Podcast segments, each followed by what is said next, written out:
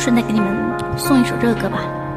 You were the shadow to my light, did you feel us? Another star, you fade away, afraid of ever another side, wanna see us alive. Where are you now? Hello，大家好，欢迎大家收听 FM 七六六三四九， 我是你们的老朋友景墨，我们又见面了。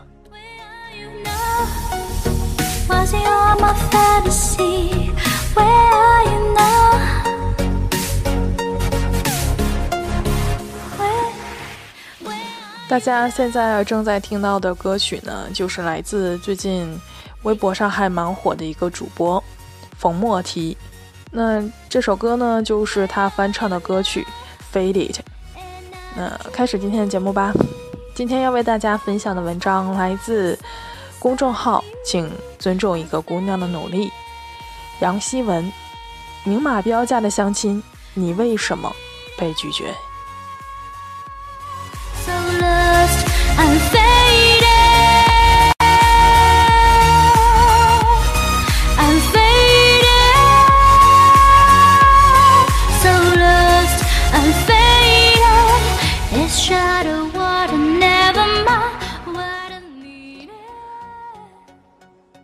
我在新西兰认识的朋友大田，回国不足半年，成功的被他的母亲说服去相亲。她这个曾经有着广大抱负的女子，在电话中悠悠的告诉我：“你知道我这三十年最失败的感受是什么吗？不是我就要嫁作人妇，回归庸常了。最失败的是我以为我自己足够优秀，其实我却在相亲的时候被拒了，被拒了。”大田是个野心外露的女孩子，当初出国时给自己冠上维多利亚的名字，也是要向旁人昭示，胜利就是她存在的全部意义。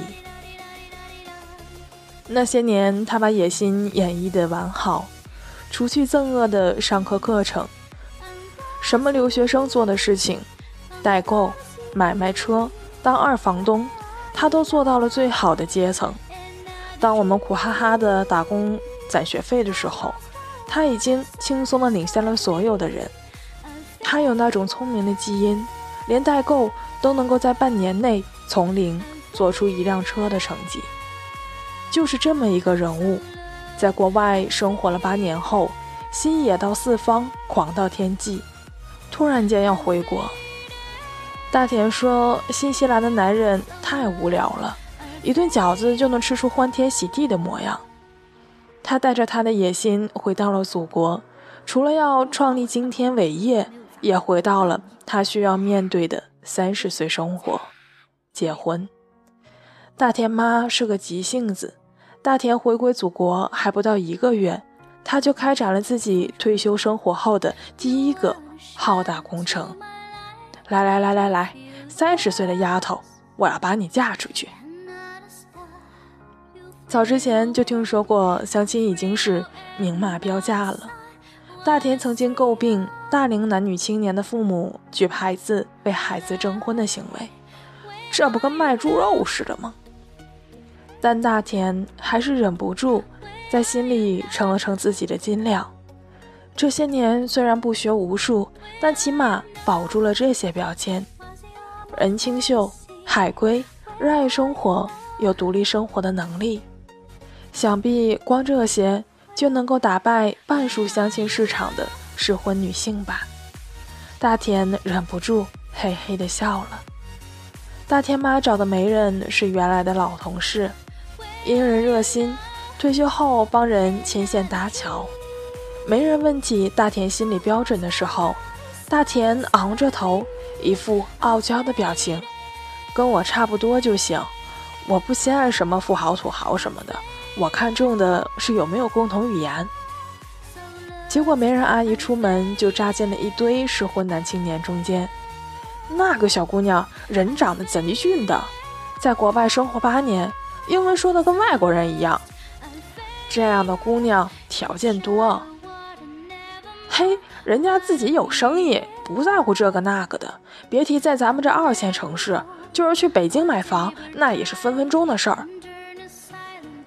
有一句话说的妙，媒人的作用是看到相亲对象，就知道你自己在媒人心目中是什么样的价位。可阿姨当年是个激情四射的文青，爱写慷慨激昂的诗，说什么都忍不住浓墨重彩好几笔。于是小康带着自己的标签来见大田时，大田愣住了。他迟到了，大田埋怨。不是这一刻，是整个生命里，他迟到了。他应该在自己十六岁的时候出现，大田为他离家出走；或者，他应该在大田二十二岁时出现，大田为他一起出国；或者在大田二十五岁出现，大田为他在异国洗衣做饭，而自己都已经三十岁了，没了幻想。只剩下对爱马仕的追求。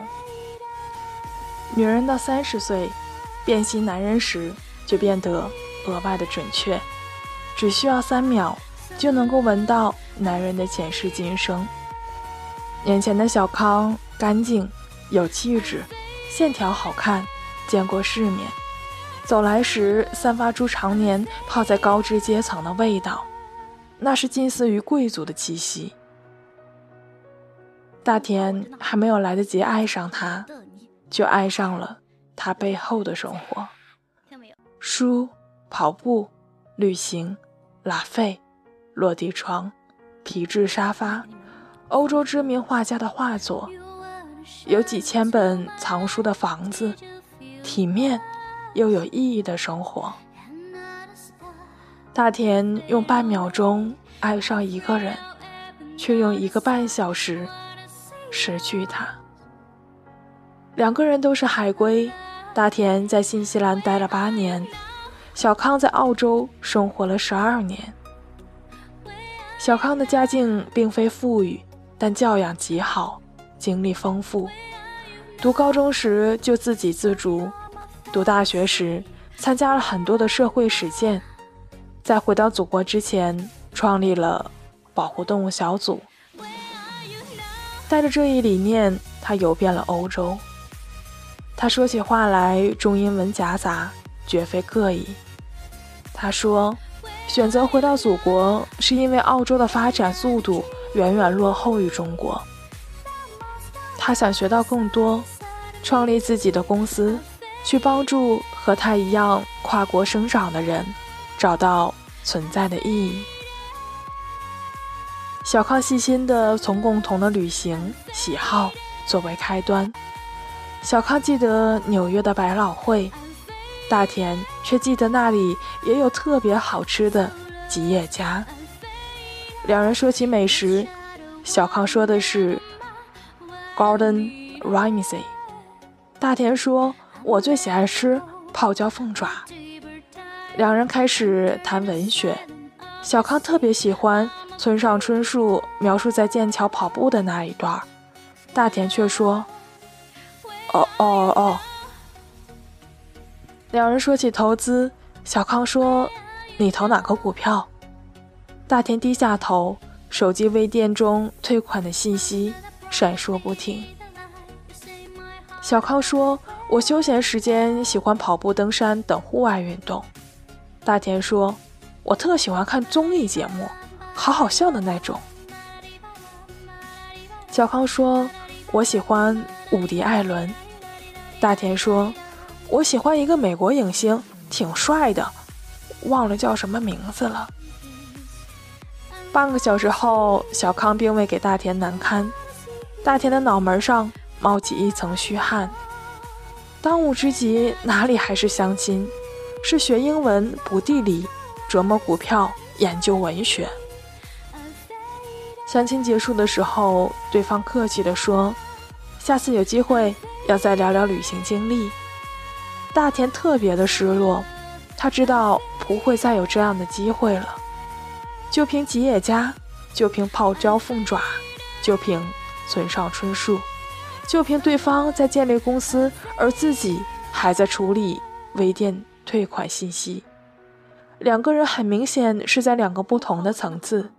小康低调的气质刺痛了小田，想进入他的世界，起码需要十年的努力。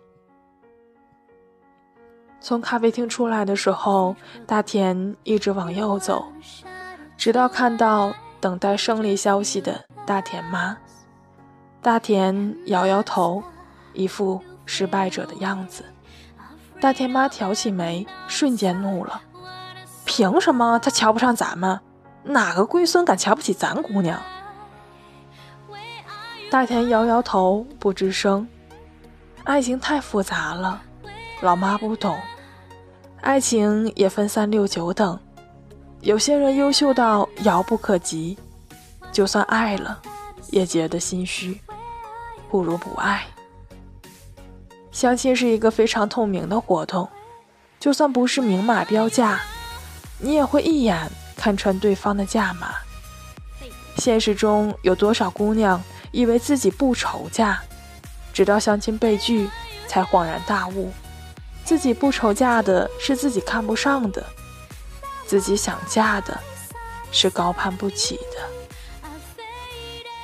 有一种愤怒是，你条件并不好。还把我给拒绝了。另一种更凄惨的愤怒是，我明知道自己不好，却错过了努力的最佳光阴。大田说，相亲是自己对人生的一次重新认识，虽然碰了壁，但起码知道了该努力的方向。现在有太多的姑娘不在意对方家庭，但非常在意对方的积淀。那是影响两个人发展的最关键的因素，当然也涉及到下一代的教育。大田现在依旧在相亲，但确保媒人阿姨说出的标准一定是人清秀、海归、热爱生活、有独立生活能力，也确保自己朝着英文说的跟外国人一样，生意做得风生水起。分分钟在北京买房的方向发展着。大田和小康还有联系。大田说，自己的进步，他也偶尔给出指点。大田说，那是对美好生活的向往，不能放弃。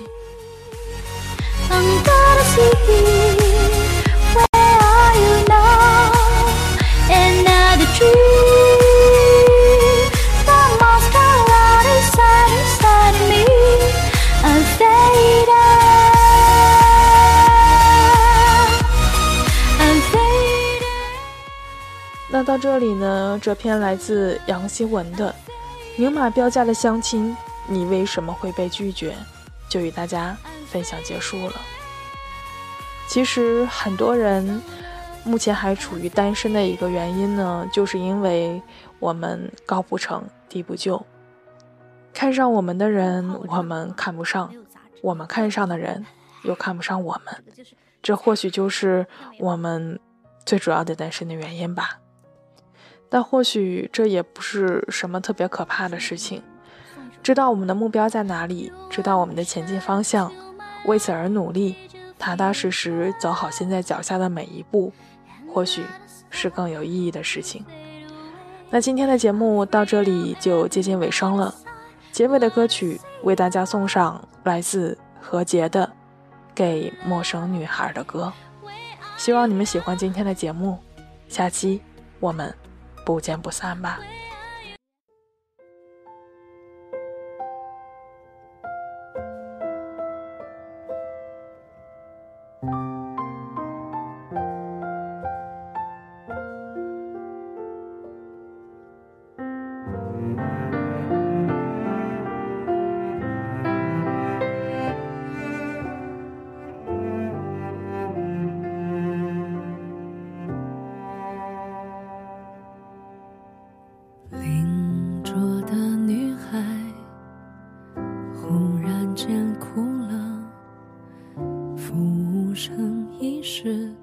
手足无措他缠着手指手机上交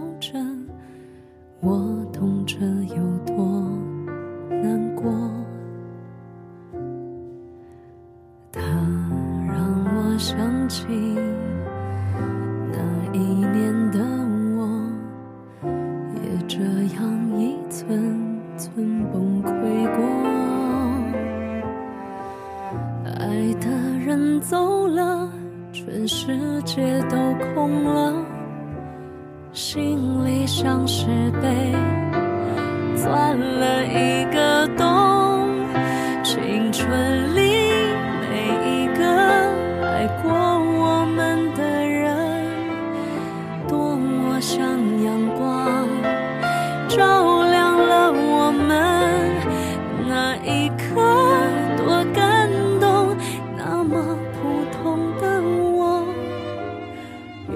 来也可以被人真爱着。我想。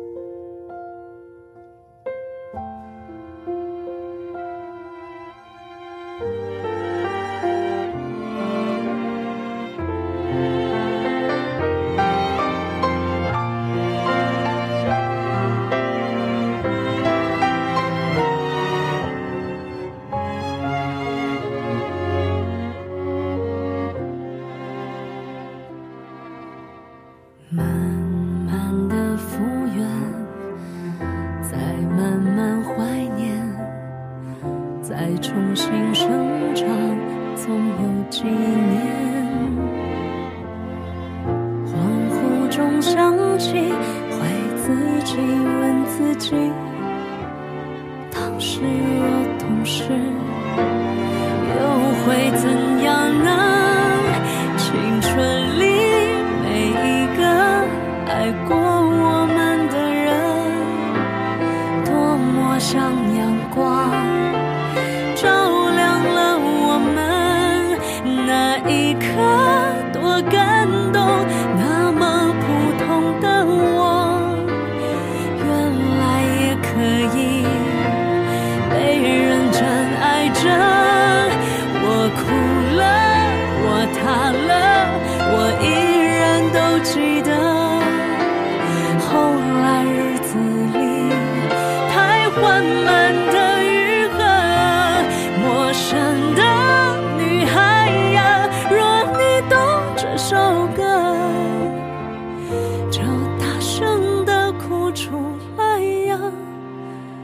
都会过去的。